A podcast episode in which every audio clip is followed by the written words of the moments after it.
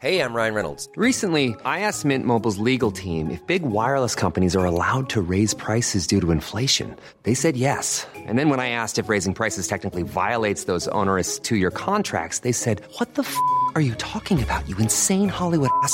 So to recap, we're cutting the price of Mint Unlimited from $30 a month to just $15 a month. Give it a try at mintmobile.com slash switch. $45 upfront for three months plus taxes and fees. Promo rate for new customers for limited time. Unlimited more than 40 gigabytes per month. Slows. Full terms at mintmobile.com.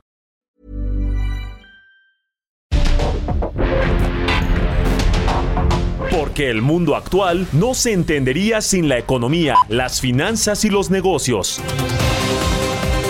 Acompaña a Mario Maldonado, el columnista de negocios más joven y objetivo del periodismo financiero en su programa. Bitácora de negocios.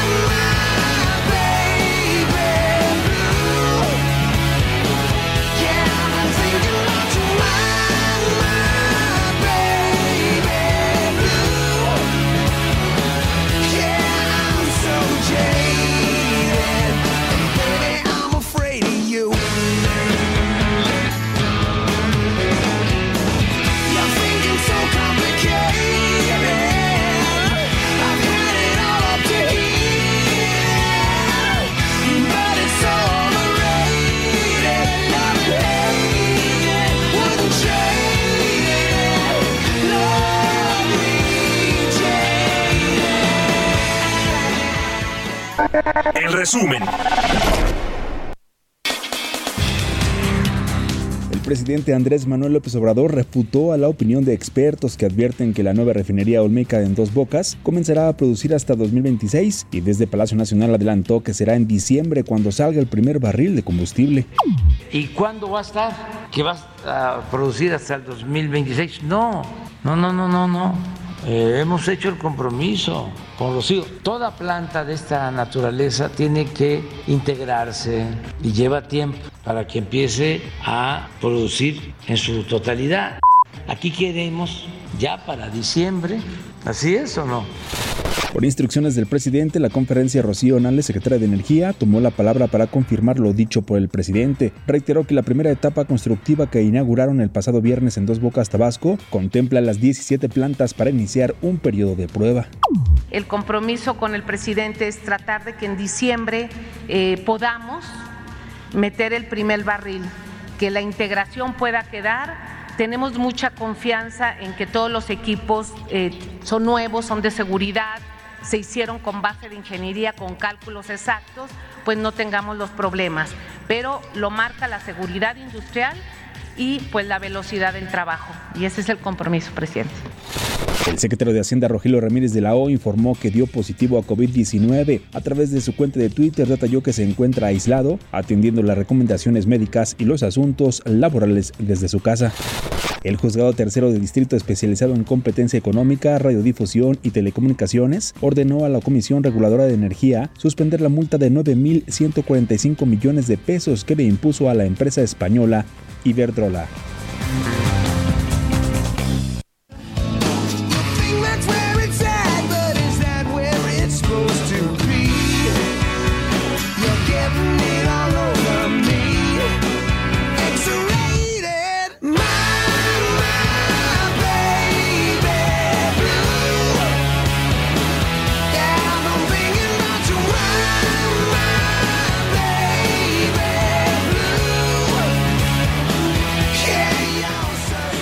¿Qué tal? ¿Cómo están? Muy buenos días. Bienvenidos a Bitácora de Negocios. Yo soy Mario Maldonado. Me da mucho gusto saludarlos en este miércoles 6 de julio del 2022. Estamos transmitiendo en vivo como todos los días tempranito aquí en la cabina del Heraldo Radio. Gracias por conectarse con nosotros, por iniciar sus mañanas con nosotros aquí en el Heraldo Radio por desmadrugar, porque sí, la verdad es que luego no es tan fácil este horario, pero pues como diría el presidente y como que usa mucho de estos lugares comunes o dichos o refranes, al que madruga Dios lo ayuda y la verdad es que nos rinde mucho el día madrugando, empezando tempranito, así que qué bueno que empiezan con nosotros tempranito y a quienes no y escuchan el podcast también un saludo a todos los que nos mandan sus comentarios y nos sintonizan en vivo o después de que acabe el programa. Muchas gracias. Comenzamos este miércoles con música. Estamos escuchando a Aerosmith. Se llama Jaded esta canción. Esta semana escuchamos canciones de bandas estadounidenses a propósito de que se celebró esta semana el 4 de julio, el Día de la Independencia en los Estados Unidos. Y esta de Aerosmith, pues nos gusta, a mí me gusta mucho, la verdad. Me recuerda pues un poquito, ¿qué les digo? Mi adolescencia tengo 36 años, nací en el 86 y esta se lanzó en febrero del 2001 como primer sencillo del álbum Just Push Play de Aerosmith y bueno, pues es de las más conocidas. En fin, le vamos a entrar a los temas económicos, financieros y de negocios como todos los días. Vamos a hablar con Roberto Aguilar las bolsas erráticas a la espera de las minutas de la Fed en Estados Unidos y el petróleo se hunde casi 10% por temores de recesión global. Shanghái aplicará nuevas pruebas masivas y regresarían las restricciones. Vamos a hablar también con Carlos Reyes sobre la producción del oro en México y su impacto en la economía.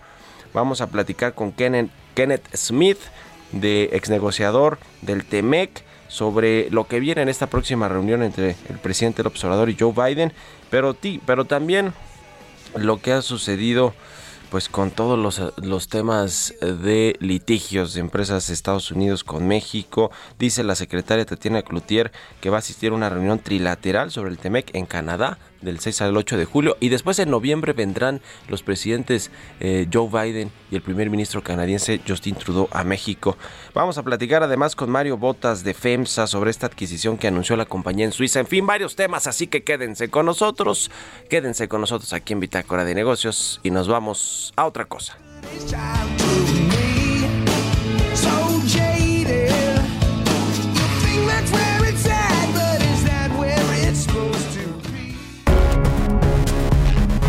El editorial.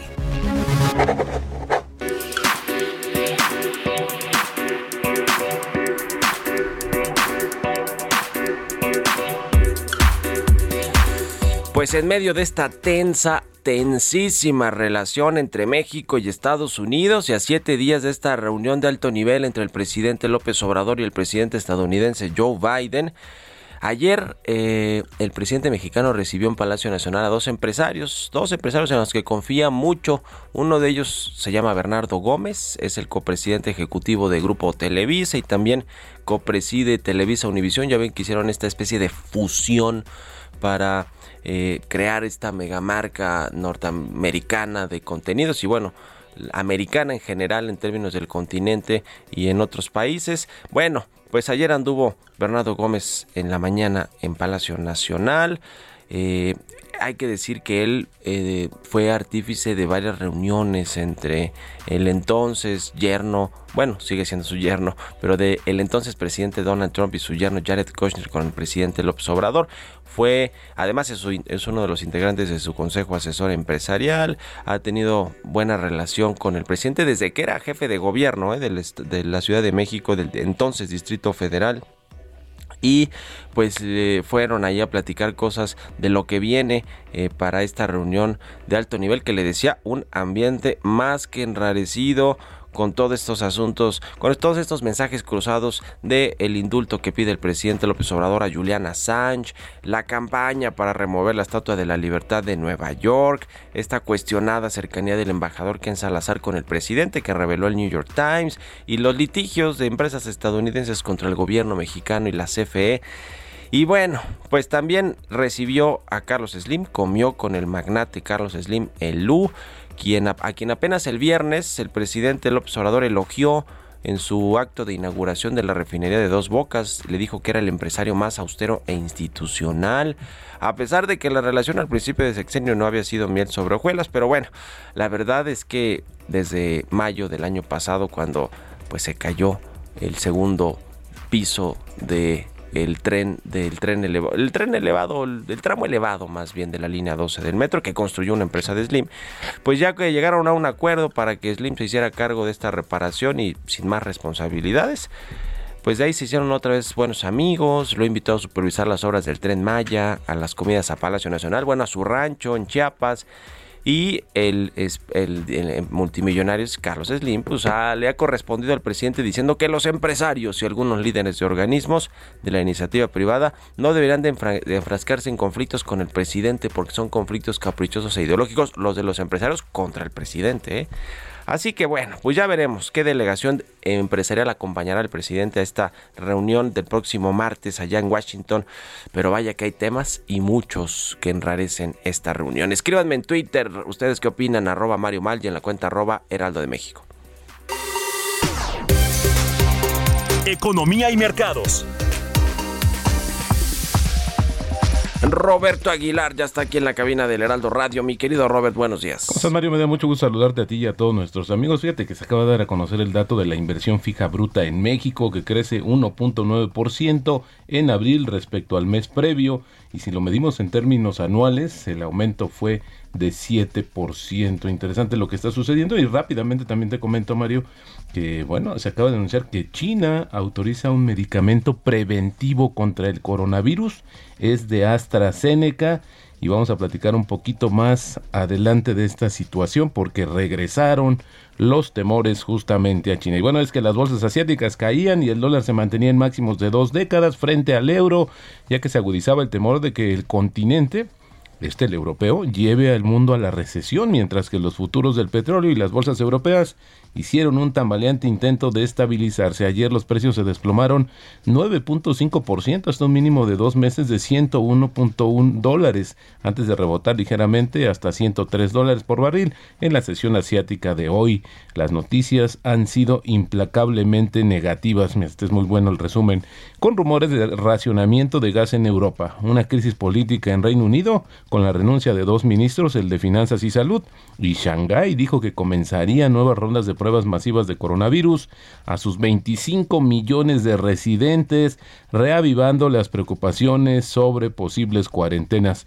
De ahí el dato o la relevancia justamente de este medicamento que ya se autorizó en China que supuestamente es preventivo. Y el riesgo de que Europa caiga en una recesión aumentó después de que una escalada de 17% en los precios del gas natural, tanto en Europa como en Gran Bretaña, parecía destinado a impulsar todavía más la inflación. Algunos inversionistas temen que el flujo de gasoducto Nord Stream, que lleva el gas de Rusia a Alemania, no se va a reanudar tras una parada de mantenimiento de 10 días a partir del 11 de julio y que la escasez de suministro en invierno provocaría un racionamiento y una fuerte caída de la actividad económica. Y bueno, hoy la Reserva Federal va a publicar las actas de la reunión de junio en la que anunció la mayor alza de tasas de referencia en Estados Unidos en casi 30 años. Es probable que presagie más subidas, ya que los responsables de las políticas monetarias de la Fed han dicho que sus máximas, su máxima prioridad es luchar contra la inflación e incluso a costa del crecimiento. Y también dos fondos de inversión estadounidense formaron una empresa conjunta con una firma venezolana para llevar a cabo proyectos de exploración y producción de petróleo y gas en el país sudamericano, sancionado, por cierto, desde hace años por Estados Unidos. Gramercy Funds Management y Asmon Global Energy dijeron que su empresa conjunta trabajaría con una rama de Inelectra Group, una firma con sede en Caracas que tiene una participación en el proyecto petrolero Golfo de Paria, este frente a la que eh, eh, perdón, que está frente a la costa este de Venezuela. Y bueno, también fíjate que interesante, el Parlamento Europeo va a decidir hoy si bloquea o acepta una ley de la Unión Europea que etiquetan las inversiones en centrales de gas y nucleares como respetuosas con el clima, lo que ha puesto de manifiesto las profundas diferencias entre los países sobre cómo luchar contra el cambio climático. Aquí simplemente le quieren cambiar el nombre para que aplique. Oye, rápidamente Mario, fíjate que la última temporada de Stranger Things de Netflix llevó a el total de audiencia de la serie a 1.150 millones de horas. El otro programa de Netflix que superó justamente fue los mil millones de horas de audiencia fue justamente el juego del calamar. Interesante porque así también esta serie alcanzó el número uno en la lista de los 10 programas más vistos de Netflix en 91 países. La primera vez que una serie de televisión en inglés logra esta hazaña. Y bueno, el tipo de cambio, Mario Cotizano, en esos momentos en 20.68. Y bueno, la frase del día de hoy, todo el mundo tiene la capacidad mental para ganar dinero, en la bolsa, pero no todo el mundo tiene el estómago necesario. Esto lo dijo en su momento Peter Lynch. Gracias Roberto Aguilar, nos vemos al ratito en la televisión. Gracias Mario, muy buenos días. Sigan a Roberto Aguilar en Twitter, Roberto AH6 con 20, vamos a otra cosa. Industria y economía.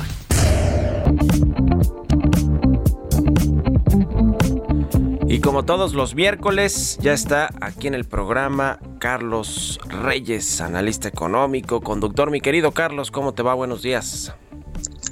Estimado Mario Maldonado, muy buenos días. Buenos días al auditorio de Bitácora de Negocios. Oye, Mario, pues hace algunos días, tú habrás dado cuenta de un yacimiento de oro, varios yacimientos de oro estimados en 31 millones de toneladas, la más importante de la historia mundial.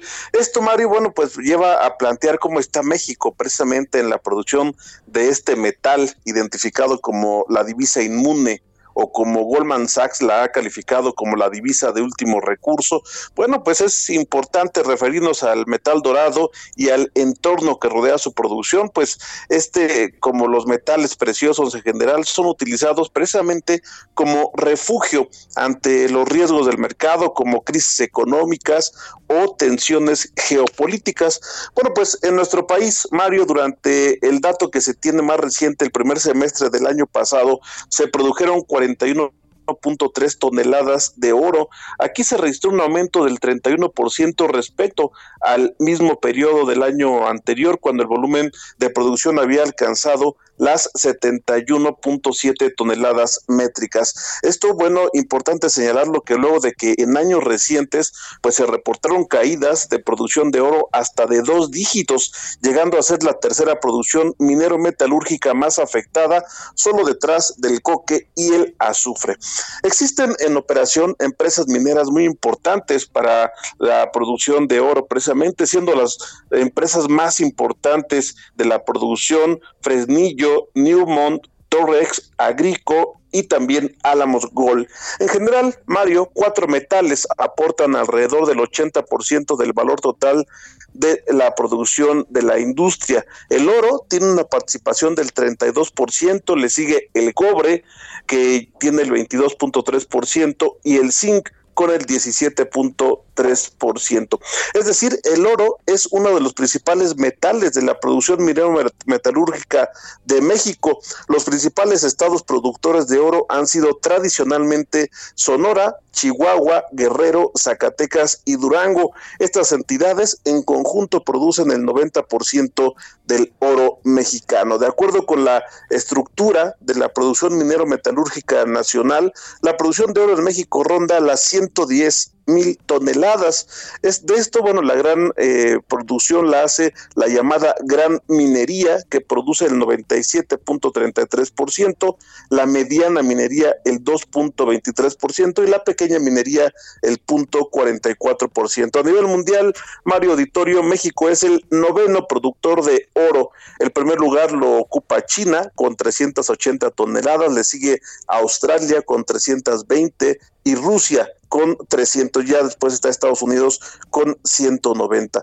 No cabe duda, Mario, que el oro es uno de los metales preciosos conocidos cuyas características, características también pues lo hacen idóneo para la fabricación de distintos tipos de objetos, como por ejemplo monedas, piezas finas, y estos pues pueden eh, fundirse y, y tomar también su dureza y esto le da su valor. El rol en la sociedad de este metal es importante ya que es un símbolo de riqueza, poderío y vanidad, así como también de gloria y de triunfo. Esto precisamente a propósito de lo que anunció apenas hace unos días el gobierno de Uganda, Mario, sobre el yacimiento de oro más importante encontrado en la historia de la humanidad, Mario. Pues muchas gracias, como siempre, Carlos Reyes. Un abrazo y muy buenos días. Buenos días, Mario. C. Reyes Noticias en Twitter para que le echen un ojo a su Twitter. Nos vamos a la pausa, 6 con 24. Regresamos.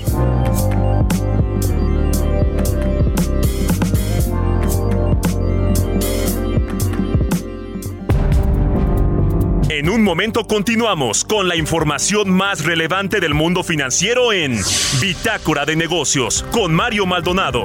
Regresamos.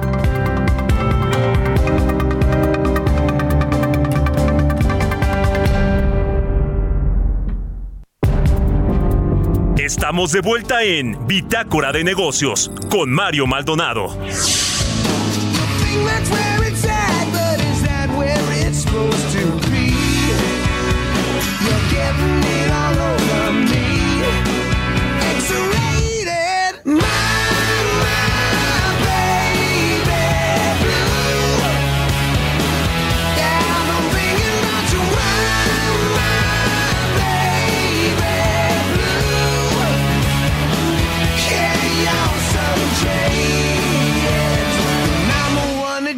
Jaded you.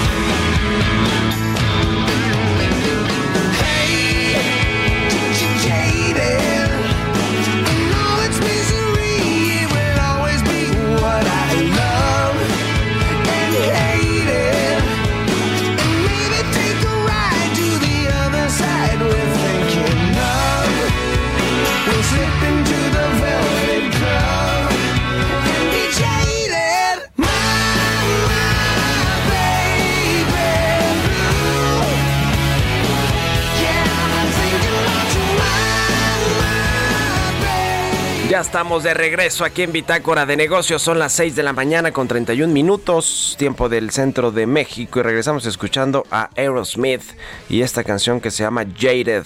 Esta semana estamos escuchando canciones de bandas estadounidenses emblemáticas de este país a propósito de que el 4 de julio, ayer, antier, perdón, fue el día de su independencia, la celebración de su independencia. Y bueno, pues esta canción suena bien, aquí le gusta a todo el equipo aquí, que a Chucho, a Roberto. Así que vámonos al segundo resumen de noticias con Jesús Espinosa.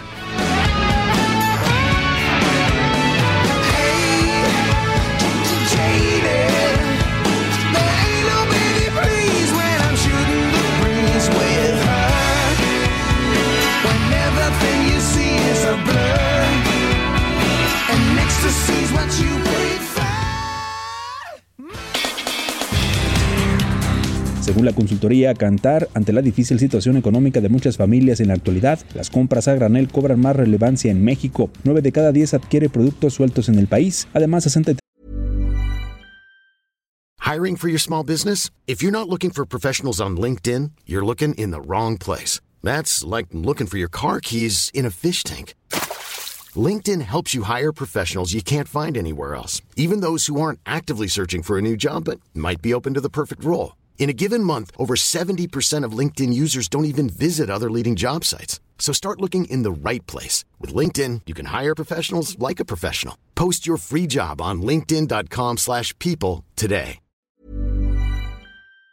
3% los busca por los precios más económicos. Entre los encuestados por la consultora, 49% consideró que se adapta a las necesidades.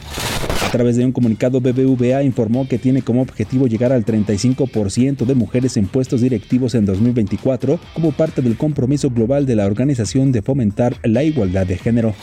La jefa de gobierno de la Ciudad de México, Claudia Sheinbaum, informó que el gobierno capitalino realiza obras en el metro que nadie se había atrevido a hacer, como la modernización de la línea 1, el proyecto Metro Energía, así como la rehabilitación y reforzamiento de la línea 12, con el objetivo de mejorar el servicio que ofrece este medio de transporte. Durante el recorrido de supervisión de la rehabilitación de la línea 12, la mandataria capitalina destacó que lo más importante es la seguridad de los usuarios de esta línea, por lo que se ha trabajado en crear proyectos ejecutivos para rehabilitar cada uno de los 258 siendo claros que conforman el tramo elevado y a partir de julio se avanzará rápidamente en la conclusión de la obra.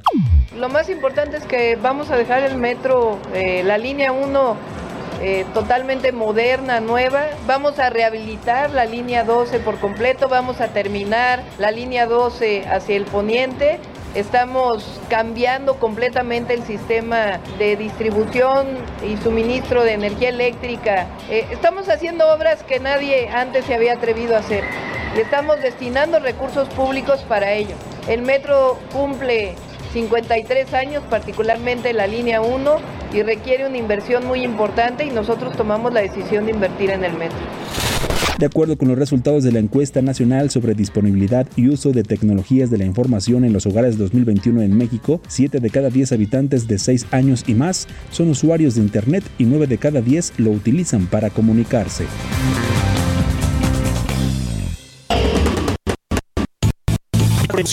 con Mario Maldonado.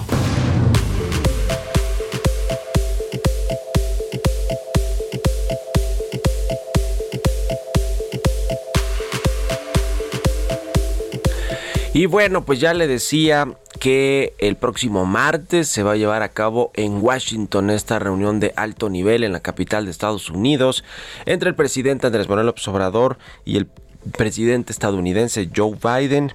Y bueno, pues hay un clima, una atmósfera muy complicada, enrarecida, de tensión, por lo que ha dicho recientemente el presidente López Obrador con respecto a Juliana Sánchez, que pues, es un pleito que quizá no debía comprar el presidente del observador, pero bueno, así le gusta, es polémico, se mete en asuntos que pues quizá a lo mejor no tienen mucho que ver con México, pero bueno, pues ahí está. Y luego eh, algunas ocurrencias, eso sí, que a veces pasan por anecdóticas, por cómicas, por chistosas, pero en Estados Unidos no creo que les cause mucha gracia lo que dice el presidente de quitarles la Estatua de la Libertad o removerla de Manhattan en Nueva York porque pues no existe como tal la libertad o la libertad de expresión, en fin.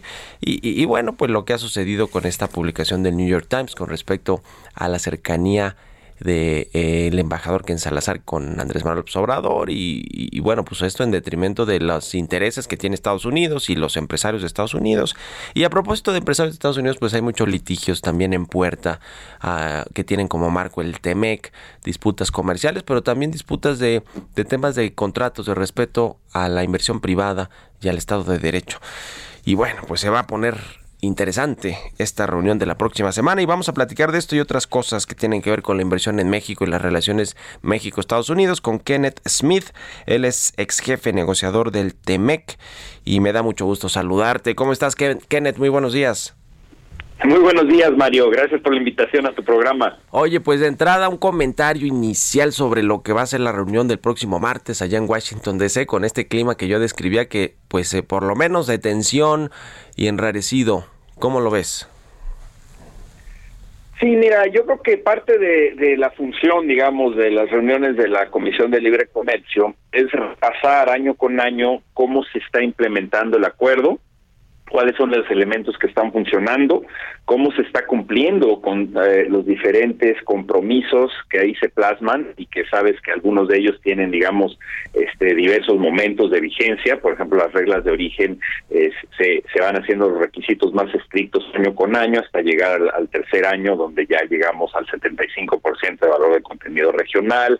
Y, y así a lo largo del eh, tema existen diferentes compromisos de tener reuniones de los grupos de trabajo toman la oportunidad cada año de repasar. Ah, caray, algo sucedió ahí con la entrevista con Kenneth Smith, eh, ex negociador del TEMEC. Vamos a recuperar ahí la llamada. Eh, hablábamos apenas de esta próxima reunión en Washington entre los presidentes de México y de Estados Unidos. Y bueno, pues nos comentaba varios asuntos que hay sobre la mesa y que van a tratar estos dos mandatarios, que por cierto no sabemos cuáles van a ser los empresarios que van a estar acompañando al presidente López Obrador.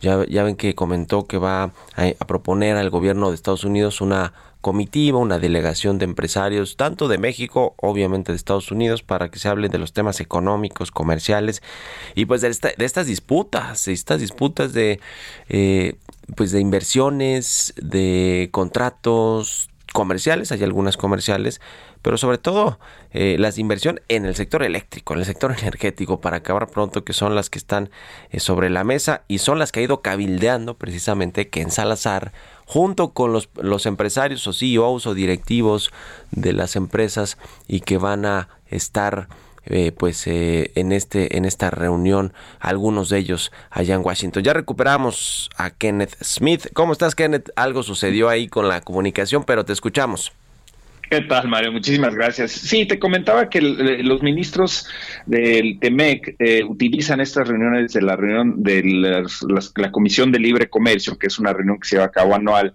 eh, para revisar los avances del tratado, revisar las cifras, eh, cómo se está eh, moviendo el comercio, la inversión en la región, pero también hablar acerca de los elementos que pueden ser irritantes comerciales. Esto se lleva a cabo sobre todo en reuniones bilaterales. además de la reunión trilateral de ministros, hay reuniones bilaterales que se llevan a cabo para discutir temas específicos, por ejemplo, de la relación México-Estados Unidos o México-Canadá. También los canadienses se reunirán con los estadounidenses y ahí repasan ciertos temas donde hay irritantes comerciales. Hemos hablado anteriormente de los temas entre México y Estados Unidos, de interpretación equivocada de Estados Unidos en materia de reglas de origen del sector automotriz o, en el caso de México, la implementación de ciertas políticas en el sector energético Estados Unidos considera que son violatorias. También en el sector agrícola hay, temas en ambos lados de la frontera y en, el, en temas de, eh, eh, de carácter laboral. Entonces, estos temas se ponen sobre la mesa, se discuten, se trata por la vía de la conversación y el diálogo eh, de resolver irritantes comerciales para que no se conviertan en paneles arbitrales. Y también, como sabes, eh, las ministras de, eh, del TEMEC en, en cada uno de los países han enfatizado el tema, por un lado, de incorporación de grupos subrepresentados en el comercio internacional, como son eh, las pymes, como son las mujeres, eh, y entonces va a haber una cumbre específica sobre mujeres empresarias, a la cual también van a asistir los ministros de los tres países. Entonces, pues sí, se va a tratar toda la, digamos, la gama de temas que están eh, que forman parte del TEMEC, se revisarán avances. Eh, las cifras que tenemos en estos eh, primeros dos años del TEMEC en materia comercial son robustas, pero por supuesto se pueden mejorar y se hablará por supuesto de todos los, elementos de cooperación técnica y de cooperación para fortalecer cadenas de valor en la región. Algunos de estos temas son los que se discutirán. ¿Cuál es?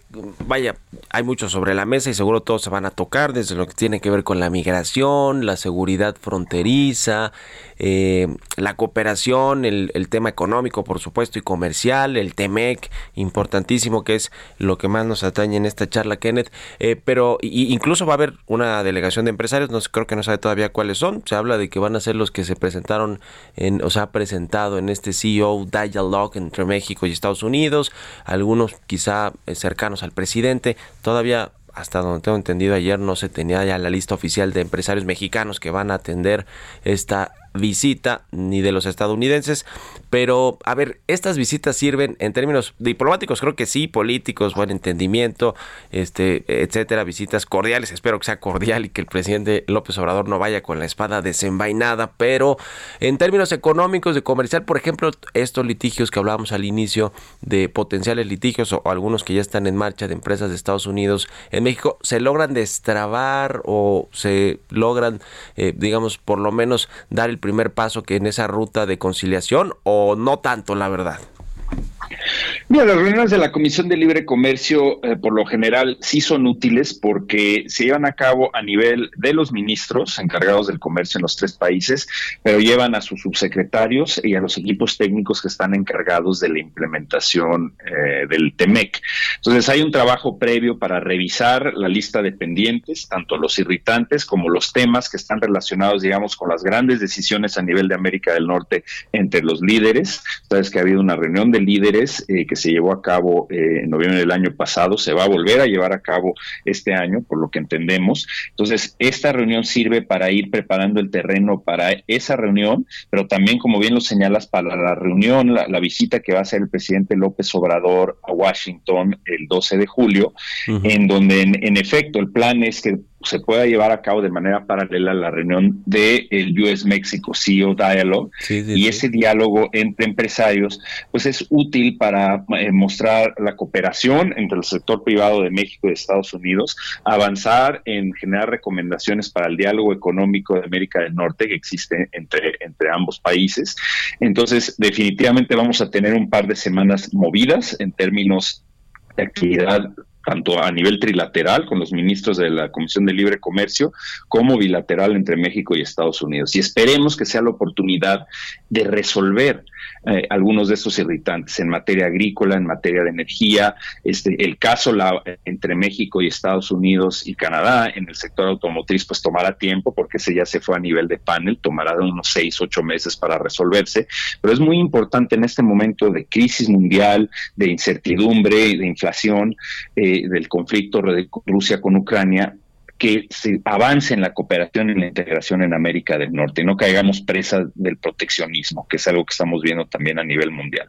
Entonces, esperemos que estas reuniones sirvan justamente para discutir los temas difíciles que hay sobre la mesa y también avanzar en materia de la cooperación América del Norte en temas tan importantes como el desarrollo sustentable, eh, las políticas de energías limpias que se han estado impulsando a nivel de los presidentes, digamos, en sus reuniones, pero que sabemos que en México hay ciertas políticas públicas que, digamos, van en la dirección contraria en materia energética. Entonces, todos esos temas estarán sobre la mesa y, este, y esperemos que eso nos ayude a resolver resolver de manera expedita estos irritantes y podamos avanzar hacia lo, el objetivo que es hacer de la región de América del Norte una región más competitiva. Pues muy interesante, como siempre, Kenneth Smith, platicar contigo, a ver si podemos platicar después de la reunión y vemos un poco de lo que comenten allá en Estados Unidos y acá en México. Gracias, Kenneth Smith, ex negociador del TEMEC. Buenos días.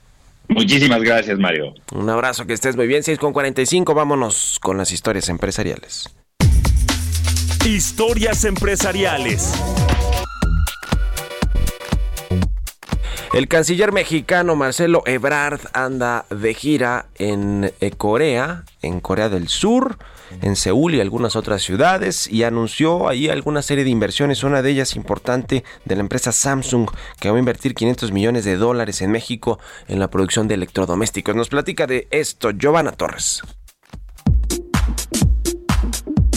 Samsung es un conglomerado de empresas multinacionales con sede en Seúl, Corea del Sur. Se trata del mayor grupo empresarial subcoreano con numerosas filiales que abarcan negocios como la electrónica de consumo, tecnología, finanzas, aseguradoras, construcción, biotecnología y sector servicios. El grupo fue fundado en 1938 como una compañía de importación y exportación de productos que posteriormente expandiría su negocio a otros sectores. Acuerdo con información de la agencia Reuters, el secretario de Relaciones Exteriores de México, Marcelo Ebrard, anunció que Samsung Electronics invertirá 500 millones de dólares para aumentar la producción de electrodomésticos en Querétaro y Tijuana. A través de su cuenta de Twitter, el canciller publicó que Samsung llegó a nuestro país a finales de los 80 y que se trataba de un socio confiable y productivo. Por otra parte, la Cancillería también informó que la siderúrgica POSCO iniciará este esta semana la construcción de su planta en Ramos Arizpe, Coahuila, con una inversión inicial de 43 millones de dólares, que ascenderá a 136 millones de dólares para 2030. Recordar que en mayo pasado, México y Corea del Sur anunciaron que retomarían negocios con el objetivo de un tratado de libre comercio y aprovechar el momento en que México busca junto con socios regionales fortalecer las cadenas de suministro de insumos provenientes de Asia. Para Bitácora de Negocios, Giovanna Torres.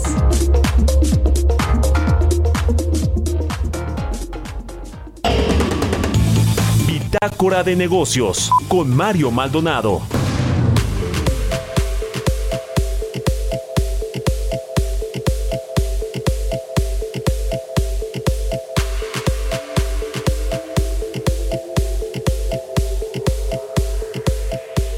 Y bueno, ayer platicamos aquí tempranito con Roberto Aguilar sobre esta eh, adquisición que anunció FEMSA, este conglomerado que es global, está en muchos países, pero está sentado, digamos, en, Nuevo León, en Monterrey, Nuevo León, aunque obviamente opera también en muchos negocios del ámbito comercial y de bebidas en México.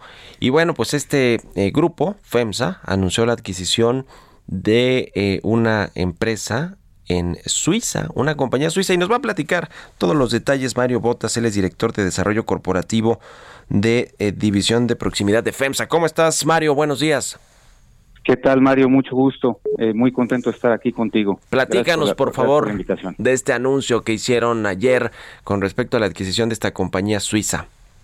Pues mira, ayer eh, hicimos el anuncio, eh, ofrecimos adquirir las acciones de una compañía pública en Suiza. Es una compañía pública que sus negocios principales son de conveniencia y de convenience, un término en el que eh, es muy común ahora en, la industria de conveniencia integrar una oferta de comida a nuestras tiendas, lo mismo que hace Valora en, en Suiza. Opera en cinco países, es una plataforma muy interesante, multipaís, multiformato, multimarca. Sus principales mercados son Suiza y Alemania y tiene negocios eh, crecientes en Holanda, Luxemburgo y Austria también. Eh, los términos de la oferta que hicieron, de, cuánto dinero estamos hablando, cómo van a ser, digamos, esas sinergias ya con, con pues toda la operación que tiene FEMSA en otros países. Es decir, ¿cuál es detrás de esta adquisición el objetivo que tiene FEMSA estratégicamente hablando? Eh, mira, nuestro objetivo, nuestro objetivo central es eh, continuar creciendo. Somos una historia, somos una compañía con una historia de crecimiento muy relevante. Eh, eh, nuestras operaciones hoy están principalmente enfocadas, particularmente las de nuestra división de proximidad en Latinoamérica, y esto nos da una entrada eh, perfecta prácticamente a, Europa, un mercado desarrollado, un mercado estable, y, son acciones a las cuales FEMSA se ha estado enfocando durante los últimos años. Entramos a Estados Unidos con una división de distribución especializada hace un par de años, y, esta será nuestra primera entrada en, negocios de, comercio al menudeo. Eh, los términos de la oferta, hicimos una oferta eh, pública por las acciones eh, por 260 francos suizos por acción. Eh, el monto de la transacción estaría rondando alrededor del 1.2, 1.200 millones de francos suizos, el, el, total del monto de la transacción. digamos, el, las sinergias para nosotros es una historia de crecimiento no teniendo una, una operación actual en, en, Europa, digamos, no hay, no hay muchas sinergias que podamos establecer. Sin duda, creemos que puede haber fertilización cruzada en donde ellos nos transfieran ciertas capacidades. Por ejemplo, ellos son muy buenos manejando lo que es la marca propia, que es, un, digamos, una, una, categoría importante en, en negocios de este tipo. Manejan pan horneado en la tienda, manejan comida rápida y comida fresca eh, y nosotros eh, pensamos desarrollar, tenemos el plan de desarrollar un músculo de expansión allá. Tú habrás visto que nuestras tiendas OXXO en México crecen, digamos, a, ritmos de entre 800 y 1000 dependiendo del año acá en México, lo mismo que hacemos en Brasil, Chile, Colombia, Perú, eh, y pensamos también desarrollar este músculo en, en esa región del mundo. Interesante, eh, eh, digamos, lo que están haciendo ya en Europa. Me imagino que van a revisar cómo está este mercado eh, una vez que se llegue, que, que se haga, digamos, esta adquisición, de que se acepte la oferta y se, me imagino, también se apruebe por parte de los reguladores allá de competencia, en fin. Y, y, será un primer paso en Europa con este negocio, ¿no? Que es el tema de proximidad, que son las tiendas de conveniencia, los Oxos, pues más o menos como los tenemos acá en México y Latinoamérica. Correcto, tal cual lo describes. Eh, nuestro plan es continuar creciendo, habilitar a la compañía. Eh, encontramos un management muy fuerte, muy robusto, un management independiente, como te imaginarías, eh, que es parte de una compañía pública. Y pues, digamos, seguramente habrá capacidades que podemos nosotros transferir para que ellos continúen creciendo y también apalancaremos algunas de sus capacidades de este lado del mundo. Por ejemplo, son muy fuertes en temas digitales, ya han desarrollado algunas tiendas autónomas tiendas híbridas donde el consumidor durante cierto horario del día eh, puede ir a la tienda y hay quien lo atienda y más tarde la tienda cierra y el consumidor puede entrar él solo, eh, obtener sus productos y salir de la tienda. Entonces, estamos muy contentos, muy emocionados de esta oportunidad. Eso está muy interesante, esa tecnología que ya existe en algunos países en, en, Europa, aquí en Estados Unidos, que prácticamente pues ya es todo digital, es decir, la gente va, selecciona productos o los preselecciona en una aplicación, en una página, llega, los adquiere, eh, paga, digamos, sin que un cajero le cobre, etcétera, ¿no? Digamos eso, que tampoco suena así como que el, el tan, tan tecnológico, pero pues en México no lo tenemos hasta ahora, ¿no? Y seguramente vendrá en el, en el corto plazo, ¿no, Mario? Esperemos que así sea. Eh, nosotros hemos estado probando algunas tiendas en entornos cerrados, particularmente condominios y edificios y oficinas. Tenemos algunas pocas, pero creo que esto también nos puede ayudar a acelerar esa curva de aprendizaje de este lado del mundo. Pues muy interesante, qué bueno que una compañía mexicana siga expandiéndose en el mundo. Y ahora, bueno, pues FEMSA llegará a Suiza si todo sale bien con esta oferta de adquisición de la marca Valora Holding o de la empresa Valora. Gracias, Mario Botas, director de desarrollo corporativo de esta división de proximidad de FEMSA. Gracias por estos minutos y muy buenos días. Gracias a ti, Mario. Hasta luego. Estés muy bien. Hasta luego. Pues con esto nos despedimos. Muchas gracias a todos ustedes por habernos escuchado y por haberse conectado tempranito aquí en el Heraldo Radio para escuchar Bitácora de Negocios. Se quedan ahora con toda la información nacional e internacional eh, con Lupita Juárez y Sergio Sarmiento. Y nosotros nos vamos al canal 8 de la televisión abierta las noticias de la mañana y nos escuchamos aquí mañana tempranito a las 6. Muy buenos días.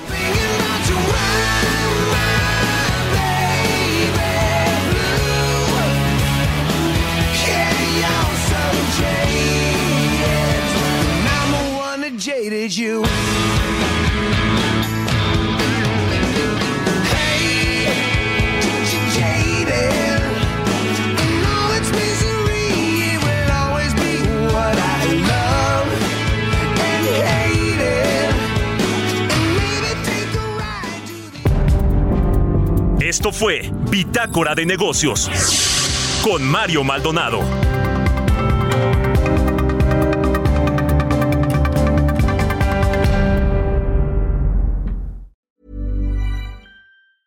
Hey, it's Paige DeSorbo from Giggly Squad. High quality fashion without the price tag. Say hello to Quince. I'm snagging high-end essentials like cozy cashmere sweaters, sleek leather jackets, fine jewelry, and so much more. With Quince being 50 to 80% less than similar brands.